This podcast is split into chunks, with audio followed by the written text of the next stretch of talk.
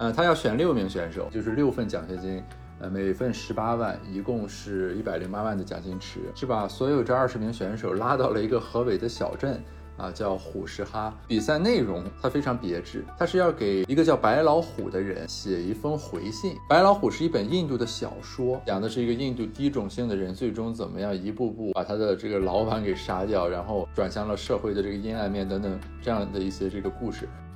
一开始来的时候，我确实是抱着一个玩的心态，就是来一个偏远的小乡村度十天假这个样子。但是走的时候，我会有明显的感觉，就是我想要去拿到尽可能多的钱。各位子非鱼的听众朋友，大家好，欢迎收听这一期播客。啊，这期播客其实是一个很神奇的播客，源于一个神奇的活动。是这样的，就是今年暑假我去参加了一个活动，啊，我的一位师兄呢，要在二十个想做学术的年轻人里面选六名，啊，每人送他们十八万块钱。然后具体这些人怎么产生啊？师兄就把我叫去作为其中一个小组的助教啊，参加了这个活动。今天我邀请了呃这个比赛的两位选手啊，同样也是这个呃奖学金的两位入选者啊，我们来一起聊聊就这个活动的复盘。首先你们俩这个自我介绍一下吧，先请贺小娥同学来。呃，子非鱼的听众朋友，大家好，我叫贺小娥。然后非常荣幸今天能作为嘉宾在这里录播课，是我没有想到的。一一直以来都是子非鱼的忠实听众，能获得这个机会，真的非常的激动，非常的激动。然后呃，我本人现在是就读于清华大学的大三，然后是在朋友圈看到这个活动，感觉挺有意思，所以报名参加。然后呃，也是有幸选入了曹博士的那个组里，然后在这次的比赛中。我们组获得了第一的好成绩。OK，呃，贺小娥同学也是子非鱼播客之前搞的那个去重庆刷碗活动的这个参与者啊，补充介绍一下，所以是老朋友了。来，我们请盛楠自我介绍一下。啊，各位子非鱼的听众朋友，大家好，我是童胜男，然后。目前是一个社会学专业的在读研究生，呃，非常高兴今天能有机会来子非鱼做客。我也是子非鱼的一个听众，嗯，然后就是这次活动，呃，正好是跟小鹅一个组，然后就也很奇妙的一个经历吧，嗯，呃，这样我给听众总体介绍一下这活动的背景信息，然后你们来补充，好吧？呃，接下来咱讨论呢，出于对等原则。啊，你们俩聊什么，我也聊一聊我的想法，好吧？啊，以免显得这个我在这个掠夺大家的故事啊，因为我是作为这个助教嘛，我也有一些切身的经历，比如你们把我投成最后一名什么的，所以说这个我也跟参与这个对话聊一聊。我先介绍一下这个活动，这个活动是这样的，就是呃，他要选六名选手啊，每人每个月发一万块钱，一共发十八个月，所以就是六份奖学金。呃，每份十八万，一共是一百零八万的奖金池。呃，它有这么几个方面的特点啊。第一呢，它比赛场地是把所有这二十名选手拉到了一个河北的小镇啊，叫虎石哈。这个地方就是我们的师兄花了十几年经营的几百亩地这样一个地方。如果对这个感兴趣，大家可以听子非鱼的第三十六期啊，题目叫《二百亩三百里》。父辈的精神逃亡与自我流放，这是第一点。活动地点，呃，是不容易的，在疫情期间是一个线下的活动。第二呢，活动的这个比赛内容，它非常别致，它是要给一个叫白老虎的人啊写一封回信。白老虎是一本印度的小说，这个小说呢题材是一信件，这个小说是。一个印度作家以给中国的领导人当时要去访问印度这样一个契机，他给他写信的形式写了一个小说，讲的是一个印度低种姓的人最终怎么样一步步啊把他的这个老板给杀掉，然后呃转向了社会的这个阴暗面等等这样的一些这个故事。那这个比赛的内容呢，就是呃选手啊要给白老虎写一封信。然后这这个赛制呢也比较复杂，它是这样的，就我们是二十个人分四组，每组五个人，每一组呢先定两个种子选手，然后这两个种子选手再去组三个人，组成一个五人的队伍。此外，每个组有一个导师，一个助教啊，当然也有可能是一个导师组或一个助教组，但反正他们投票权都是一样的。然后呢，赛制是这样，就是导师和助教给这四组投票啊，然后进行排序。那么第一名的组呢有三个奖学金名额，第二名的组呢有两个奖学金名额，第三名的组有一个奖学金名额，最后一组没有名额。第二轮呢，在组内的选手们再加上这一组的导师助教互相投，确定组内的这个名额那到底归谁所有。OK，这是这个活动的这个总体的呃背景信息，嗯，稍微有一点复杂。你们俩在这方面有什么要补充的吗？就是你们认为很重要，但我刚才这个介绍里面没有提及。大致确确实是这个样子，对，就是很很复杂，但其实都不重要。哎，那我们就从这里聊起，就为什么很复杂，但其实都不重要。就是我觉得去之前看到那个活动的规则，会觉得它就非常的复杂，然后你又要。一方面，你又要就是在一个组里表现很好，让你的组变得非常的突出；另一方面，你又要在组里就是足够优秀，让你的导师和你的同学都能给你投票，就是一个还挺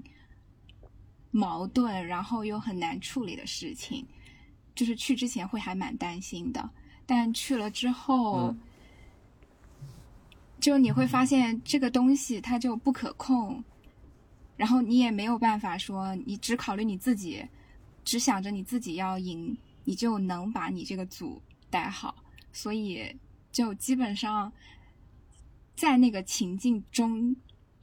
之后，其实你只会想着怎么样跟大家好好相处，不会想着我要赢。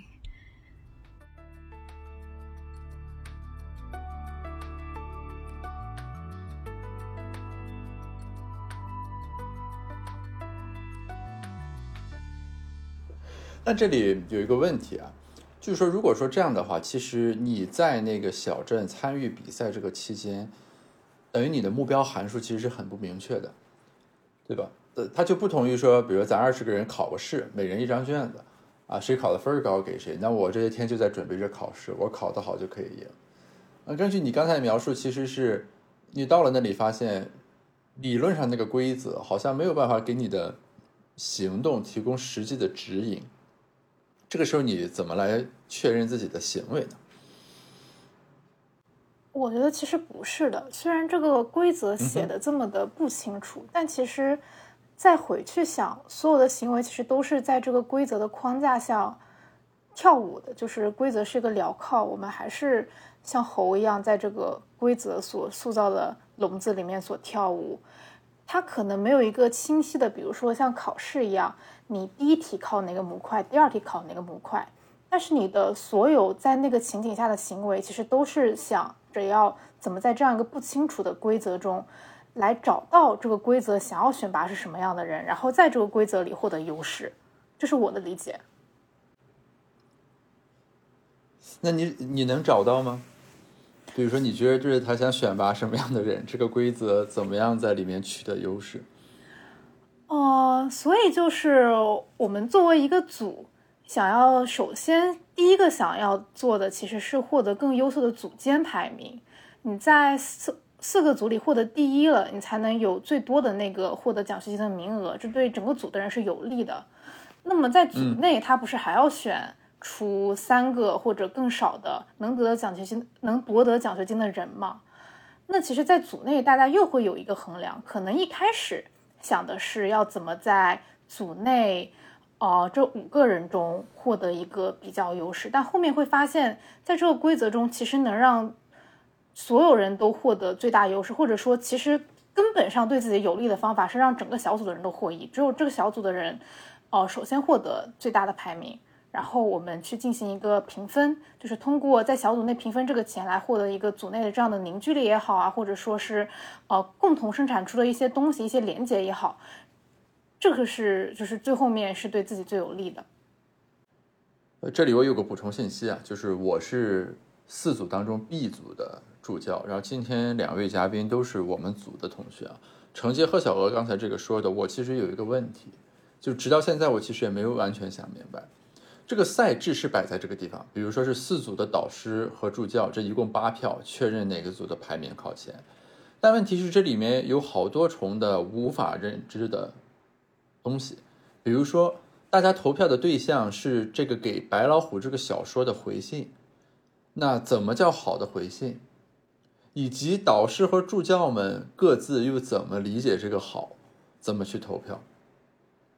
呃，我觉着是直到现在，可能就虽然这个比赛已经过去，结果已经出来了，但可能这个问题都没太有答案。在这个过程里面。我们怎么能够像你刚才说的那样，呃，有这样一个目的的去推进呢？你们可以谈谈你们的感受啊，比如说盛楠，就是你有感受到在这个过程里面，咱们组最后能夺冠有一些怎么样的这个方法，或者说我们是怎么样在这个规则里面取得了优势吗？我到现在我都觉得，我们组能夺冠，跟我们组的同学。可能只有一半的关系吧，另一半的关系取决于导师和助教团他们之间的博弈。然后正好我们组的导师和助教他们在他们的那个圈子里的博弈胜出了。就我我觉得这个活动，学生同学他的努力真的只能占一半，甚至更少。但其实问题来了，就是我们其实没有什么博弈。或者说我没有想清楚我们的博弈是什么。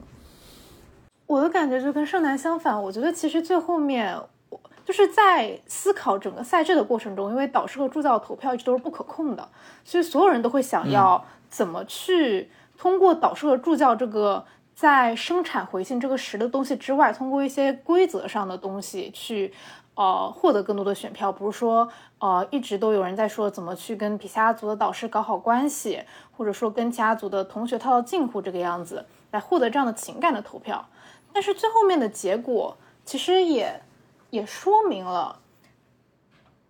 导师和助教间的博弈，我觉得在最后的投票结果中是不重要的。就最后的结果，其实是一个，呃，还是。取主要取决于我们生产的回信的质量，就是在我看来，生产回信质量比较好的两组获得比较好的排名。然后就是从一般视角来看，就是可能没有那么常规，或者他们对于回信的阐释不够充分、不够深入的组，就是没有获得比较好的排名。你你这个是站在你的角度谈的，你如果问排名倒数两位的组的同学，他们不一定这么认。嗯，呃，我对你们俩就是说的，我其实感到有一点复杂。呃，是什么呢？就是我其实啊，我在某种意义上我认同盛楠说的，就是说其实导师和助教之间他们有博弈，但是与此同时呢，就是我的切身经历和行为，确实是我们没有在这个方面进行过什么，比如说沟通或者说游说啊等等，就各种的这个东西。你明白我意思吧？我我不是说就有什么事儿我没告诉大家，就确确实实，比如说在这个整个比赛过程中，我包括咱们组的导师老林同志，我们没有和其他三组导师就有什么怎么投啊，我们怎么投，你怎么投，呃，你们组怎么样，就诸如此类的这些东西进行过任何这方面的这个沟通，啊，就最后投票的时候，组内比如说咱们组的导师和助教，我们俩我们是有沟通的，但是跨组其实没有这个沟通的，所以。呃，因为从事实上来说，就是这八张票决定了这个结果，所以你好像绕开导师和助教来谈这个事情，肯定是不 make sense 的，对吧？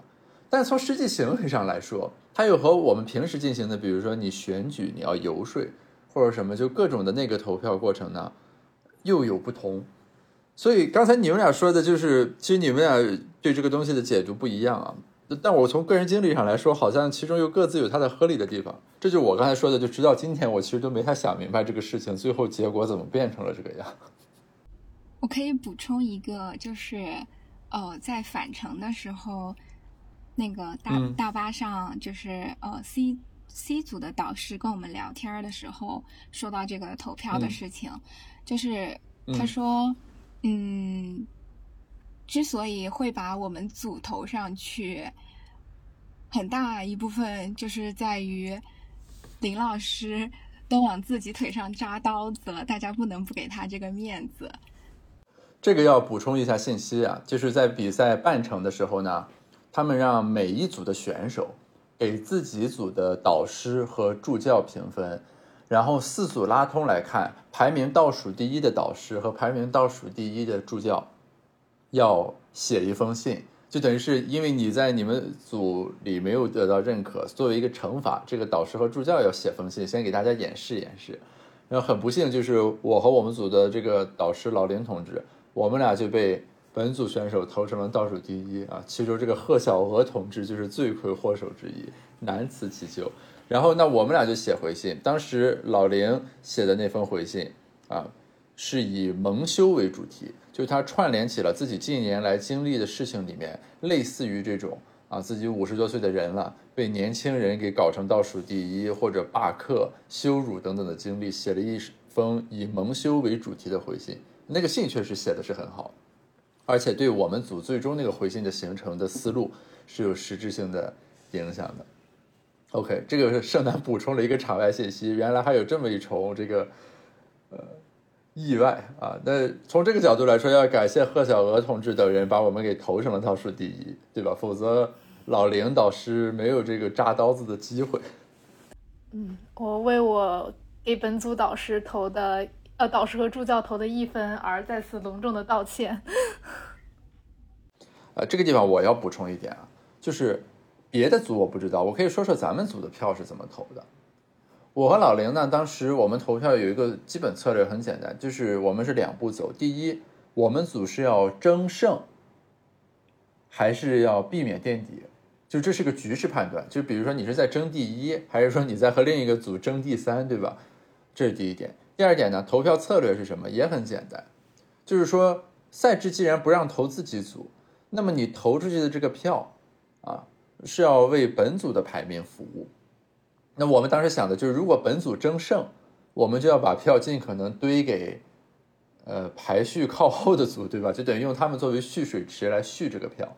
如果本组是避免垫底，那就应该把这个票投给大家感觉能夺冠的组，对吧？因为他和我们没关系，我们要尽可能的避免自己成为最后一名，等于用呃高位的组来作为蓄水池，啊，这是我们当时商量的投票策略。然后老林判断说咱们组还是有望胜出的，所以说最终就采取了一个把票往低位去投的这样一个策略。所以这里就是这是经典博弈论问题了，就是一开始。比如说贺小娥同学讲的什么，大家对这个信什么的，坦率来说，B 组的这个投票就咱自己的投票没有考虑这个问题，啊，考虑的完全是说就是这个票型怎么设计能让本组的排名更高一些。但其实在这里你就会发现你有个先考虑的地方，为什么在那个时候就能判断我们是有希望胜出的呢？而不是觉得我们会垫底。对。哎，我想问一下，这个你们俩可以说说，就你们俩当时听完四组各自讲完之后，你们是感觉，比如说，呃，我们就抛开刚才说的博弈论那一重不论，就咱信比信的话，你们会感觉咱组的这个信是在四组里面比较好的？会，你们有这种感受吗？就是不至于垫底的程度。你这个说的有点不清晰，就比如说你当时心中觉着能是个第几名？比如说保几争几，做几忘几。做三争二，啊！我是保二争一，我当时的明显的感受就是，我们组跟 D 组肯定是一二，剩下两个组是三四。就是为什么我们还是会感觉咱组这个信总体来说写的比较好？我觉得这个就要回到咱们的写法上了，就是因为咱们最后四组的这个信其实思路是很不一样的嘛。我觉得咱们组最大的特点就是基于大家在这些天的经历和每个人真实的事情写了一封信。我们没有搞文学创作，没有写架空的小说，而是说把每一个人自己的故事和经历的东西揉到了这个信里面。其实我觉得这个是重要的。我不知道你们的感受是怎么样。我是觉得我们组的信，它宝贵的地方在于它真，就是它写的是真东西。然后另外一个我觉得也很优秀的 D 组。他们厉害的地方在于，他们真的去用心写了这个信，无论是设计形式也好，去给他，呃，有很多内涵的解释也好，就是他们在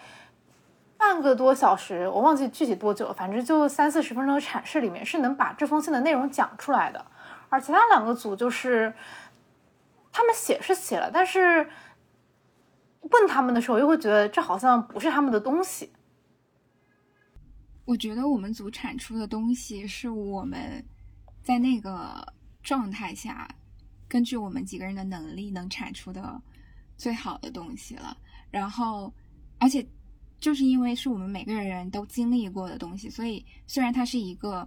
融合进去的过程，但是就每个人都有很强的参与感，那个是我觉得很宝贵的地方。我觉得刚才这个说的，我想到一个点，就是里面有一个很重要的问题，就在于我们最终呈现的这个东西和我们的关系是什么？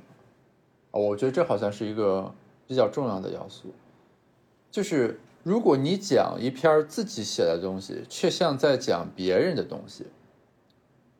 啊，这给人感觉其实就是比较奇怪的，因为咱这个比赛的内容很明确，是你写的东西你来讲。对吧？就刚才你俩这一说，我是能回想起来一些感受。就是这四组有的人的那个信听起来是说我好像在 present 一个别人的文章啊，就类似于咱上课的时候那种感觉。老师说指定了个 paper，你来讲一讲吧。我说我讲一讲这个作者在干什么。如果是这样的话那，其实就表明你这个表达实质上是假的嘛，对吧？就是你讲自己的东西，却像在讲别人的东西一样。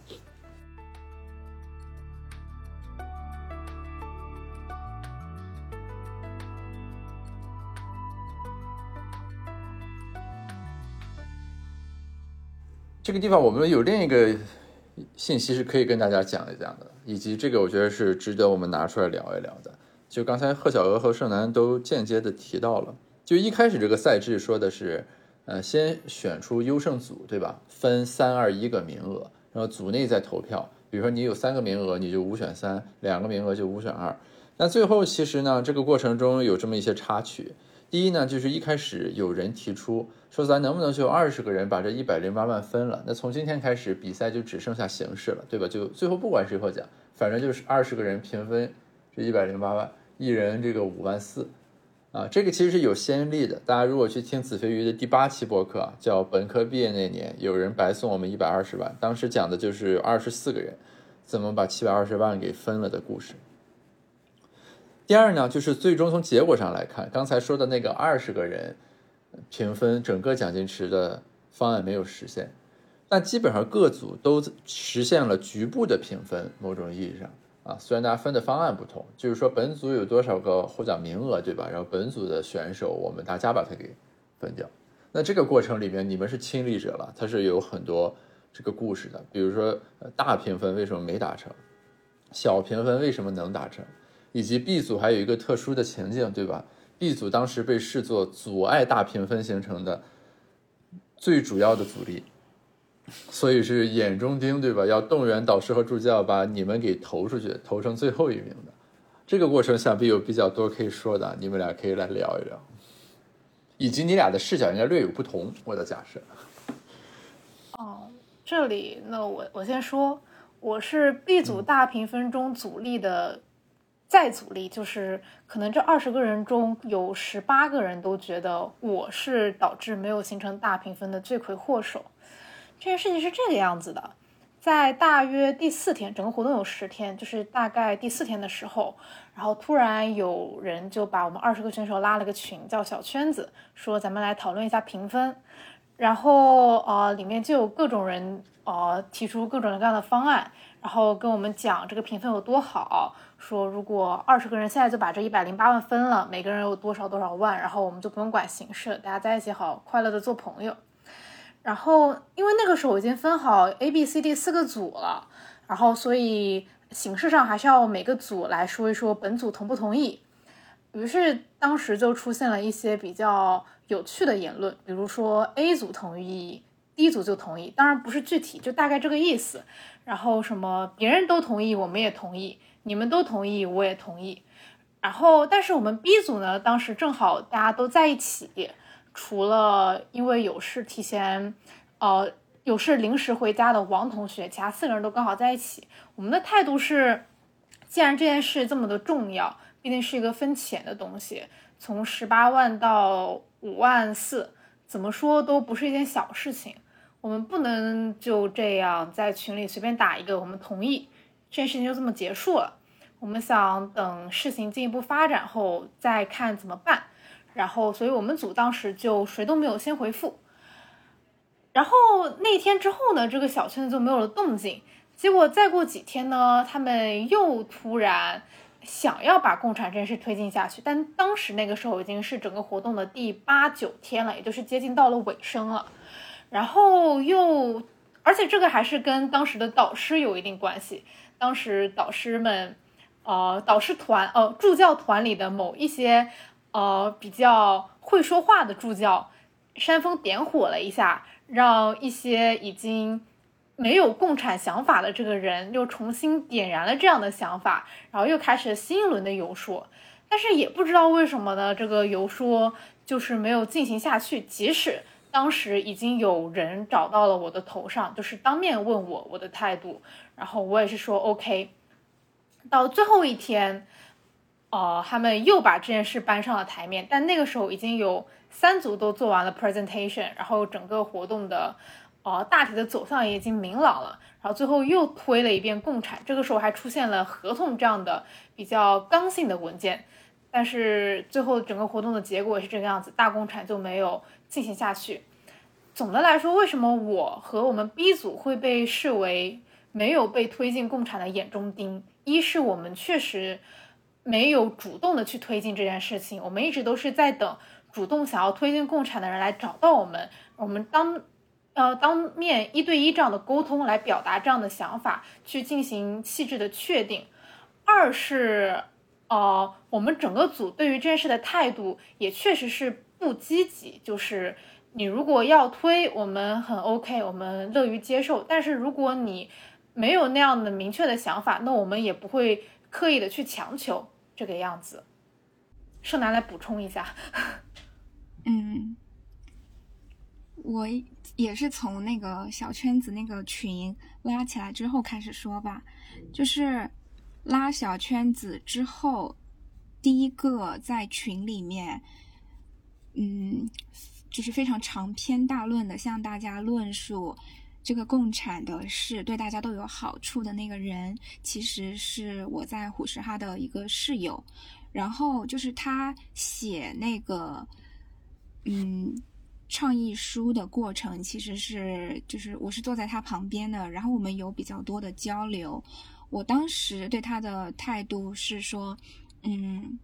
你能做这个事情，我非常的支持你。但，嗯，我觉得有一些困难。为什么会有一些困难呢？是因为我去年在我们班，也就是。嗯，做过一个类似的事情，是想要就是跟大家提议微调大家的奖学金制度，然后来实现一个我以为的更就是对大家都好的奖学金的分配状态。但是那个事情就是做的非常的失败，以至于我在虎石哈看到这样一个类似的事情又被提出来，然后大家兴致都很高的时候，我其实是抱有一种。想要看看别人会怎么做，然后他是怎么能做成或者做不成的这样的心态，一个旁观者的心态去，就是看待这件事情的。所以我在跟我的室友就是谈这件事情的过程中，我一直都是说，呃，我非常支持你，如果你想做的话，你可以去试一试，这是一个非常有意思的。事儿，然后那个过程也会对你自己很有帮助。但是，我拿我过去的经验，想要提醒你的是，你要做好自我保护，就是你要时刻观测你自己的心理状态。如果你觉得你推进这个事情推进到一个程度，然后突然所有人都把你架在那上面，就是你好像不做，你就会下不来台，或者是没有面子的时候，你就要就是。做好自我保护，及时的寻求帮助，或者是收手怎么样的？就是我当时是处于一种，就不是说分到这个钱会怎么样的那个心态去参与这个事儿，我是就是对我的室友就是又支持，然后又希望他不要 受到伤害的心态来看这个事儿的，所以，嗯。后来就是第二天，大家就说在群里说，就剩 B 组没有同意的时候，呃，我当时是觉得，只是发一封这样的倡议书，是不可能让所有人都同意的。我觉得，就算有人在那个群里面说 A 组同意，C 组同意，D 组同意，肯定他们组内还有没有解决的矛盾。所以我也是，就是非常赞同我们组的立场，先等一等，就是先看看有没有呃更具体的，然后更有说服力的解决方案出来，再就是来表明我们组的态度。但那个时候，就是在大家看来，我们就是已经以大家为敌了，所以后面的发展也很复杂，就是加上我们组就是内部的不一致，因为有同学非常想共产，然后有同学就想要等一等，觉得这个方案不成熟，导致我们组的内部不一致，加上。嗯，二十个人里面，其他三个组都觉得我们组是跟他们作对的，所以就是让我们一度处境还是比较艰难的。嗯，哎，我有个问题啊，就是因为在这个过程中，其实有的人是发出了非常强有力的这种嗯呼吁，甚至威胁的。因为我都听说了，说就是说只有 B 组不同意，对吧？咱们就把 B 组给投成倒数第一名。那你不愿意分，我就让你什么都没有。那正好我们剩下三组分这个奖金池，每个人还能多分一点。你们当时对这个话有什么感受吗？就不管是你感觉很可笑，还是会有一点恐惧和紧张等等，就这个有触动你们吗？我猜你们肯定听到了，对吧？因为既然都传到我们这儿来了。我完全没有任何的恐惧或紧张，我觉得这件事儿不可能，就是。就算是他们三个组平分都不可能，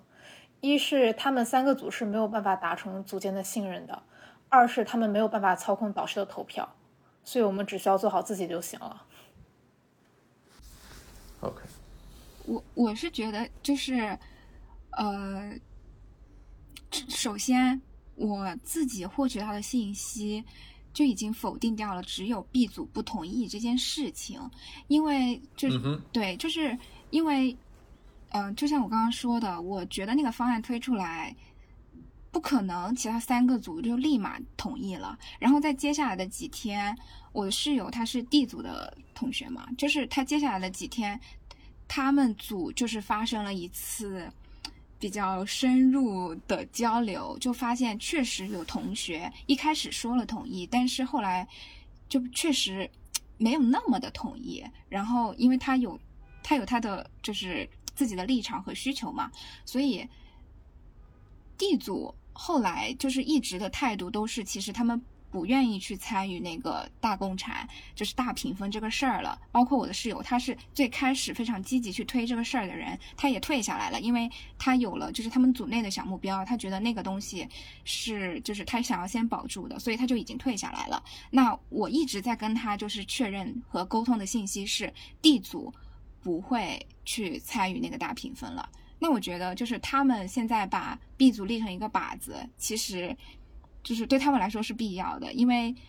他们自己心里也没有底，可以形成就是三个组同意，一个组不不同意的局面。但是他们就必须有一个靶子来立在那儿，不然的话就没有办法再就是没有机会去把那个 B 组呃 D 组拉进来了。所以就是。只有 B 组不同意这个事儿，在我这里已经不成立了，所以我也就没有去管他那个方面的事儿。然后说，嗯，最后一天确实有同学来跟我说，呃，就是让我去签他们的那个共产的合同，说现在就剩 B 组不签了，然后你要是就是不签这个的话，我们把你们组投成了最后一名，你还分不到钱，就为了你好，你还是把这个签了吧。那我那个时候的状态是觉得，嗯，首先我没有没有相信他们有那么大的能力可以说服导师团，其次我是觉得我也有点累了。然后如果你们真的能把就是通过导师团呃说服导导师团的方式把 B 组投成最后一名，那我很佩服你们，你们就去做这个事儿就好了，我就不想趟这个浑水了。所以最后就是那个样子，没有参与他们的共产。其实过程我听下来，就甚至把一些周边经历，比如说盛楠说的自己在班里跟奖学金的讨论有关的这个事情考虑进来，这里面有一个很重要的点在于，我以为，啊，这个地方的以为就不是说我们是置身事外的，而是说其实大家各自都有各自的以为。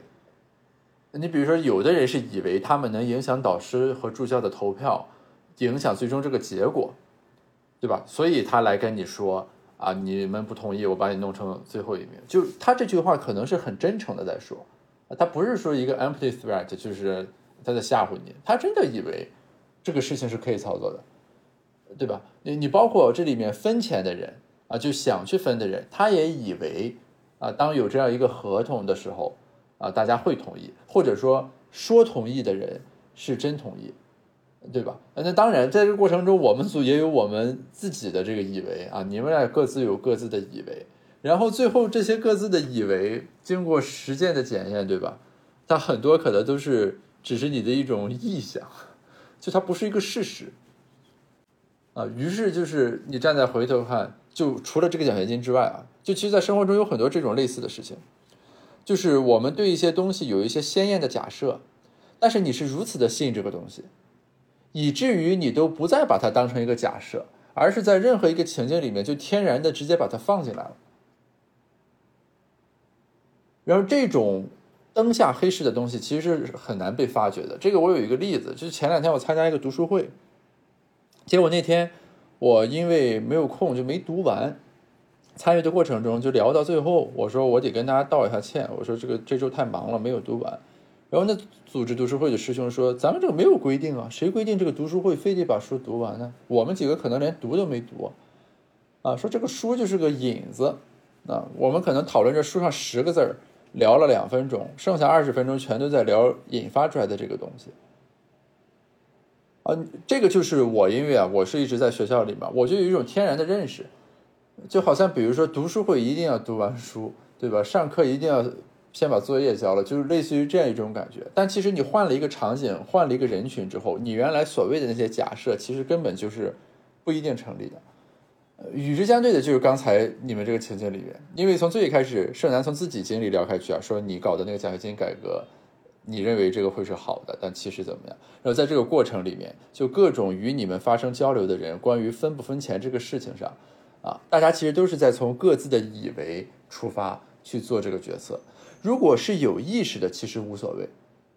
但是如果是没有意识的，其实这个是要警惕的。就等于是你把一些东西如此深的印进来，以至于你自己都意识不到，我还做了个假设或者设置了个前提。啊，我觉得这个是很重要的一课。就是听下来你们刚才的这个复盘啊，我我自己都很有收获。我感觉，嗯。我也学到了，对，我觉得这是就是你跟一些人相处的时候，就是最难去调和的东西，以及最容易引发冲突的东西，就是对你不知道他在假设什么，然后你还觉得你可以说服他。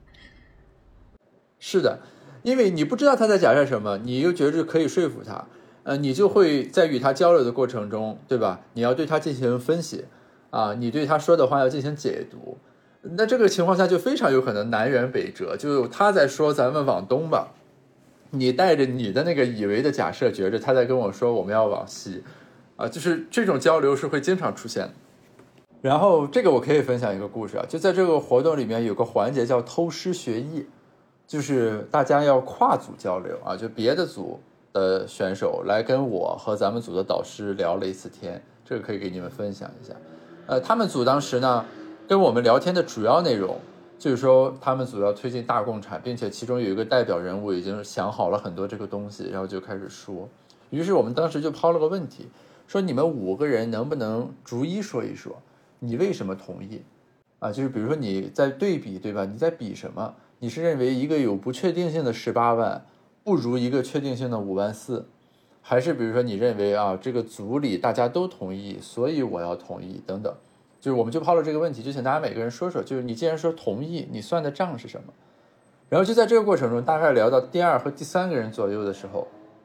我们就会发现，就是大家其实不是真的所谓全体一致性的同意。然后这个时候就有选手就提出来说，你们这个问题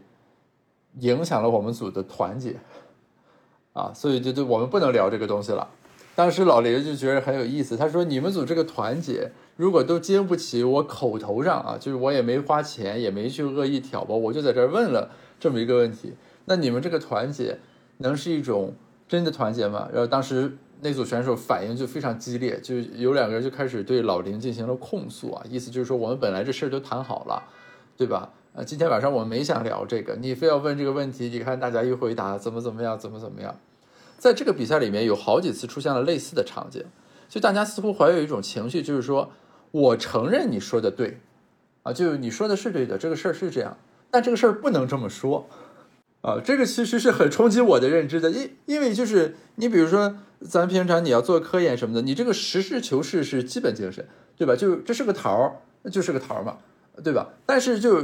我刚才只举了一个例子啊，这个活动里面有好多次这种对话。啊，就是大家会说说，你说的对，这是个桃儿，但咱今天不能聊这个桃儿啊！你聊，我怕你把这桃儿给聊跑了。比如说，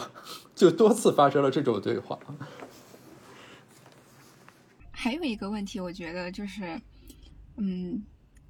很，就是大家对于钱这个事儿，好像就是还没有形成一个我可以明确的说我想要钱这个事儿，而且就是说我想要十八万。和我想要五万四，和我只想要五千，就感觉他的那个，就你的站位就不一样了。而且这个活动很厉害的是，无论大家来的时候是什么心态，其实你走的时候，你内心的那个想法都是我想要钱，而且可能远远不仅五万四。你是觉得这活动里有什么设计使得这个事儿变成了这样吗？我也在想这个问题，因为我也能感觉到我自己非常明显的心态的转变。一开始来的时候，我确实是抱着一个玩的心态，就是来一个偏远的小乡村度十天假这个样子。但是走的时候，我会有明显的感觉，就是我想要尽可能的做到我自己的最好，然后去拿到尽可能多的钱。那金钱腐蚀了人的灵魂的故事。盛楠会有这种感觉吗？我觉得有两点吧，就是第一点是，嗯，它时间很短，它只有十天，然后你在这十天经历的事情，其实你说你要学到什么道理，或者是给你带来很大的蜕变，也很难说。就短时间来看，很难说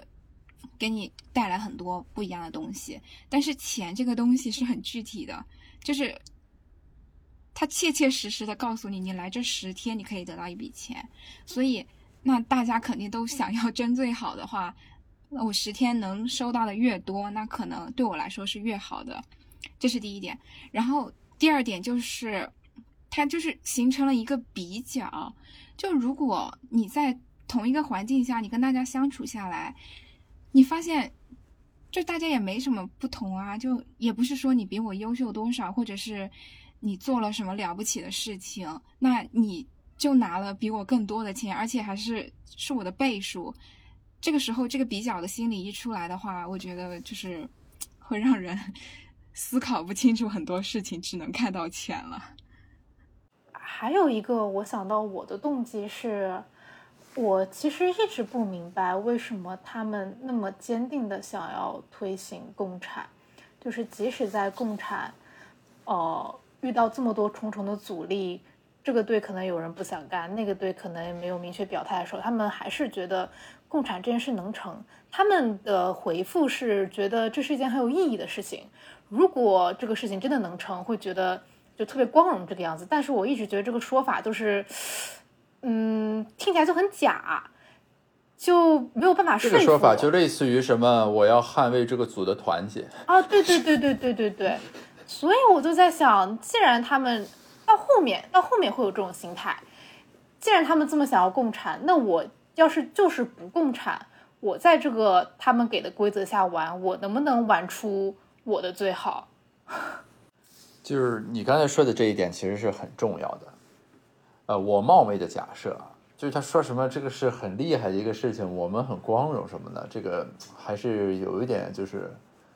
喊口号的成分在。对吧？因为你归根结底当然是在分钱，你要先说钱，最直接的要素肯定是说你认为一个确定性的五万四是好的，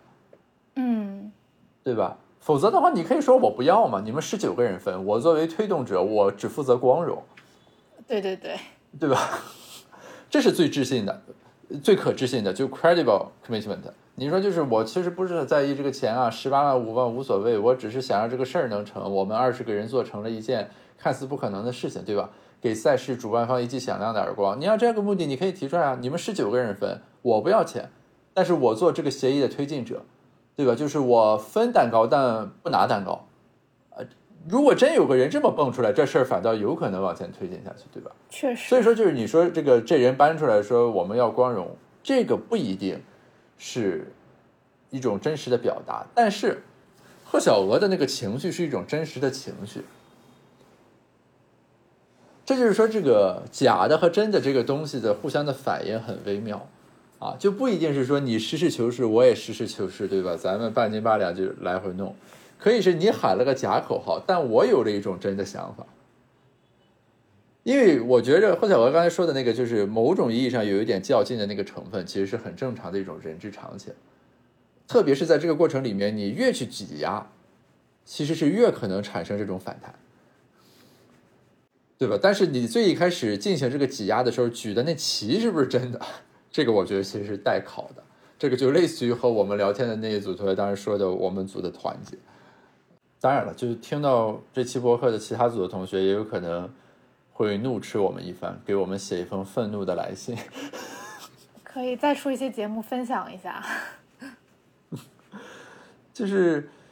呃，因为一直到赛后我才意识到啊。就是大家有一些人是积累了很强的情绪，没有办法消解。这也是为什么我说这期播客咱要晚一点录，就不是说比如说比赛刚结束两天咱们就录的原因，是因为离得很近的时候，你没有从那个情绪里面疏解出来，这个时候咱不一定聊得明白。你比如说我们现在聊一些事情，大家就可以很淡然了，因为它已经过去的足够久了。但是你看，根据群里后来大家继续在那儿不停的写信，和大家在微信群里的交流。其实很多人因为这个活动所引发的情绪，一直到现在是没有消散的，啊，其中可能就包括这个被你们 破坏了这个共产宏图的一些同学。我觉得推共产的那些人，有一些可能是就是打着共产的旗号，可能心里有另外的小九九；有一些人，他可能就真的像。去年的我一样，觉得那个事儿好，觉得那个事儿就是是一种更更更善意的东西，所以他在推，所以就是，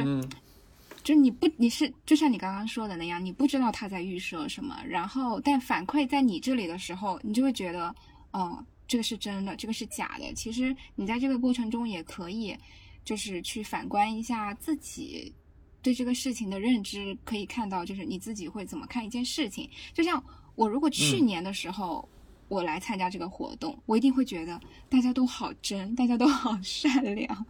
但我经历过之后，我再来看，我就会去辨别一下他的出发点可能是真的为大家好，但另一些人的出发点可能就是借着大家的名头去服务于自己的利益。哎，这一点我有个问题啊，我顺便好奇，就是因为呃，这里面好像有一个学科的分野，比如说经济学，我们特别强调一点，就是所谓通往地狱的路上铺满人类的善良，所以你不能从目的好不好来看，你一定要从这个激励的框架设计的好不好来看，你明白吧？就是比如说咱说一个政策或者一个事儿怎么我们办成，我们设计一种合约啊，设置一个激励制度，你不能说我是为了一个好的目的这么设计的。啊，那很有可能就是你设计这个东西很 stupid，然后大家背道而驰了。在社会学里面，你们会去关注这个，比如说一个好的结果的达成过程中的激励设计问题，或者人的这个行为吗？嗯，就假如说你把自己去年在班里推的奖学金制度改革作为一个田野观察的对象来看的话，你会怎么研究它呢？那些事情对我来说。我觉得我最会想要观测的对象是我自己，为什么在那个情境下会觉得那个事情是好的，而其他人不那样认为？就是我会更关注为什么每一个个体他的立场都是不一样的。我在那个情境下，就是会最想要观察的东西是，为什么我在那个状态里会想要去做这件事情？但我现在也没想明白，我现在就是会觉得自己做那件事情，哎，还是太单纯了吧。这个答案就有一点怎么说划水，对，想想不明白。但这个没有关系，就是我能够感受到有一点，就是你现在对于把自己作为观察对象，然后相对抽离的去看这一点，比我们刚认识的时候，你会有一些变化，就你对这个工具的运用会更加的熟练一些，嗯，或者说就是你没有那么拒斥。就是因为咱们刚认识的时候啊，就是导师助教和选手见面的时候，包括接下来你写的信，我当时有一种感受，就是说你不能把自己与自己的情绪进行非常清晰的分离。嗯，于是你在讨论与自己相关的东西的时候，是带着一种主视角的，啊，就是我我我在看，这是我的事儿，而不是说就那种灵魂出窍啊，就是同胜男也只是茫茫众生一个，贺小娥也是对吧？我来看看同胜男是什么样的。这样一种自我观察的视角，但是今天聊下来，我有很明显的感受，就是你逐渐在用这种视角去看了。虽然说答案不一定有，这个因为答案是很难的嘛，就是我我也没找到很多问题，但这个是有变化的。我我这是我今天聊的一个感受。嗯，可能我的情绪消减了不少。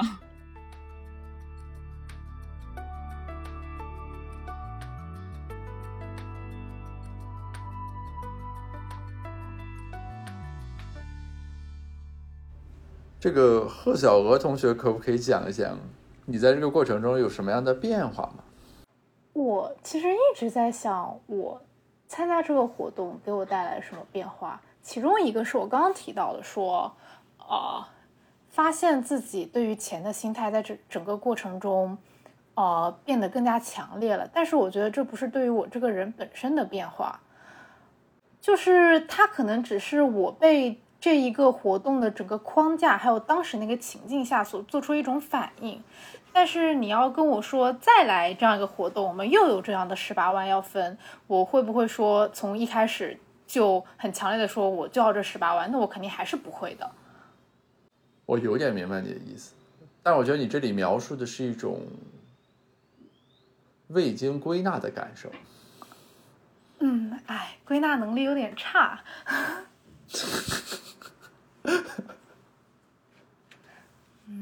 但这个是很有意思的。就你刚才那几句话，回头我要记下来。就是比如说，如果咱们再过一年，呃，等你从国外交流回来，就再经过一个比较大的时间跨度的时候，啊，刚才那两句话，你是不是还会这么说？我还有一个问题想问大家，就是那现在这个是尘埃落定了，对吧？你们是四个人分了三份奖金，那总共一个人是。呃，十三点五万是吧？就是税前的这个奖金，这个钱就是切实的发生了之后，你们会有什么感觉吗？我是做一个印证啊，因为我们当年那个比赛结束之后，大家是交流过这个问题的。我是想看看你们这个感受会有什么不同。首先是这十天没白来，其次是这四个队友。就是我们评分前的四个人还可以保持很长期的联系，很开心。再次就是因为钱还没有打到账上，所以也不知道能给自己带来什么。剩男呢？嗯，我其实有点不知所措，因为。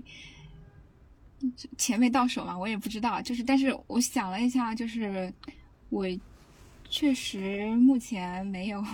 特别需要拿很多钱去做什么事儿。可能目前自己主线的任务是说要申请一个博士。那我现在唯一能想到的就是，可能他会让我申请以及后面读博的那个开始阶段没有那么困难吧。OK。哦，这一点上反倒是大家是比较像的。我也可以说一下，就我们当时的一个比较大的感受，就这个钱我们在没拿到的时候，你会感觉这是一笔巨款吧？对学生而言吧，而且这是个很重要的东西。但是就当这个东西一旦尘埃落定之后，就有一种那种怅然若失感。就就这里倒不是凡尔赛啊，就是你会发现，就是说我原先认为这笔钱那么那么重要，好多好多的钱，但其实这个东西一旦真的落听了，哪怕它开始发了之后，你就会发现，OK 啊，也就是这样一个事情。这是我在那个咱那个见面会上，我当时跟大家聊的，就是它会改变你的对于钱的一些认识，或者说某种意义上就是我们的想象，对吧？我们原先以为啊，当一个人在读博士的时候捡了十万块钱，啊，捡了十五万块钱是种什么感觉？然后实际上你拿到了之后的那个感受，这个对比其实是很微妙的。你们还没有正式开始分啊，等你们真开始分了，可能这个感受就会更真实一些。然后在这之后，比如说再有。与钱相关的活动的时候，或者当你面临一些这个和收入啊等等有关的这样一些环节的时候，你的感受可能就又不一样。那我想提一个问题啊，就是你当时拿到这笔钱之后，它会让你就是规避掉很多竞争吗？我倒没觉得它让我规避掉了很多竞争，但是我觉得它让我。省掉了很多琐碎的事情。我举一个最简单的例子，我印象很深。就在那之前，我买书，我必须要先放到购物车里，等那个书香节的时候满一百减五十，我再去凑那个时节，我再去凑那个金额啊，保证每个单，比如说都刚好是什么三百块钱减了一百五这个样。那有了那笔奖金之后，我心里就会有一种感觉，就是哎呀，至少在这个事儿上不用这么那啥了，对吧？想看的书现在就可以买了，不用非得等到那个打折的时候才能买了。就它使得我有一些这种具体的行为上有调整。再比如说，举个例子，咱要大家一起吃完饭了，从一个 shopping mall 出来，呃，正是这个晚高峰，叫车很难，对吧？那我原来可能只舍得叫快车。现在就是说，在这样一个情形下啊，就我们也不能挥霍嘛。但在这个时候，对吧？你在那个轿车选项里，要不把专车给加上，其实也就还好。就我觉得是它对我的帮助，因为这笔钱你说多不多，呃，说少不少，它也不能用来买房、什么买车或者让你躺平，对吧？那它的作用是什么？就于我而言，它的作用其实就在于此，就是它让你在生活中一些细微的这个摩擦上，你可以不用那么在意了。啊，这种摩擦。的解放看起来可能是很小的事情，但使得你生活中少了很多精神内耗，这是我比较真实的感受。嗯，那我把我刚刚没有说完的话说完。我是刚刚突然想到，我可能有一个变化，是我更加从利己的角度去思考所有人了。就是可能在来之前，我会觉得共产这件事情是可行的。我会就是真诚的觉得，如果有一个人去推动这二十个人，可能我们说不定真的会达成共产。但是我现在就是完全不相信。我觉得就算再有一个活动，如果是这样的机制的话，这样的来自不同背景的人的话，可能要再达成这样的共产，也会不可能。因为就是整个活动中，大家对于要不要分钱、拿多少钱这样呈现出的各种行为。我现在会想要用一个词是丑陋去概括，包括其实最后一天的时候，在已经三个组都做完他们的展示后，再来提出这样的共产，我当时是觉得多少有点荒唐的，就是这个事情都要已经尘尘埃落定了，会给我一种强烈的感受，就是你们已经知道自己可能拿不到比五万四更多的钱了，所以你们要尽可能去保证自己还有一些钱，所以在这里做一些无谓的挣扎。包括在这个活动在之后，在微信群里，因为我和我们组，主要是我没有积极去推推动共产，还有一些我被骂、被这样子的各种的事情，我就会觉得，人们为了钱居然能做出此类种种的事情。那你之前在学校里没有遇到过类似的事情吗？不会暴露的这么明显给我看啊！诶，那我想给小鹅提一个问题。就是你怎么看？我们组是形成了就是分钱的机制，而不是三个人独占呢？就是对，这是个好问题。就是为什么二十个人分六份没有实现，但是四个人分三份实现了？是这样子的。其实当时，呃，是我主动提出来，这三个人投给四个人中的其他三个人，然后我等着那三个人的转账救济的。因为我觉得在通过这十天之后，我有充足的信心去相信这三个人会因为这种情感的连接，会每一个月按时给我打钱，就算没有。也只是一个在给我人生上来个教训，让我可能会让我更加的深刻认识到，人会为了钱做出什么，然后我愿意承担这样的风险。我觉得盛楠这个问题是一个很好的问题啊，但是你没有完全回答他。其实它核心指的就是说，你的这个关于，比如说到底是什么利己啊，啊，关于人的这个认识啊等等，这个结论要有一个空间和时间的结构在里面。你会发现，就是你对外面那个东西，就那个大的那个评分的方案的那种锯齿，和你对我们组里小的这个合作的这个达成的这种凝聚，这两个作用是在同时发生的。哦，那就用一个我们在第一天呃第一次晚上读书会就学习到的一个 lesson 来解释，就是因为我们熟了。我感觉是那个保守主义哲学的读书会是吗？啊，对，因为我们足够的熟悉。对，就是还是要建立在一个信任的基础上。然后我刚刚听小鹅说，就是他的感受的时候，我觉得他的那个立场是，我相信人跟人之间还是可以有一点信任的，但不多。啊，是的。这个这个就要再拉长时间看了。你看，我们录那期播客的时候，呃，大概那个活动当时应该过去了五到六年，啊，那你如果说再早三年，比如说我刚读博士的时候去说这个东西，肯定是不一样的。所以今天我们离这个活动过去了，这是两个月不到，对吧？一个月其实都不到啊，离这个活动结束一个月不到，但是应该和你们刚离开虎石航那天相比，对吧？你们已经会有不同的感受了，因为大家各自回到。真实的生活环境里了，不是在那个小镇上关着了。但是如果再过一年，啊，或者比如说读博士的人等博士毕业的时候，我们再看，这个就会又有不同。就是这样一种连续性的视角去看同一个东西，是我最近感觉个人收获比较大的一种思考方式。呃，当然你要在每一个当下把你当时想的东西记录下来，啊，就是我到底当时是怎么想的，然后我今天我要看我怎么想。还要看我当时为什么这么想，所以就是从这个角度来讲，这活动的所谓写信这个题材，其实是给我们自己建了一个档案，还是一种很好的形式啊。就我现在看看那个比赛期间大家写的那个信啊，就就会有一种这个很生动的这个感受。但是你如果这个时候没有记录下来，你再过三年，我们去说当时我是怎么想的，这个话其实就可能那时候回忆起来的就都不真实了。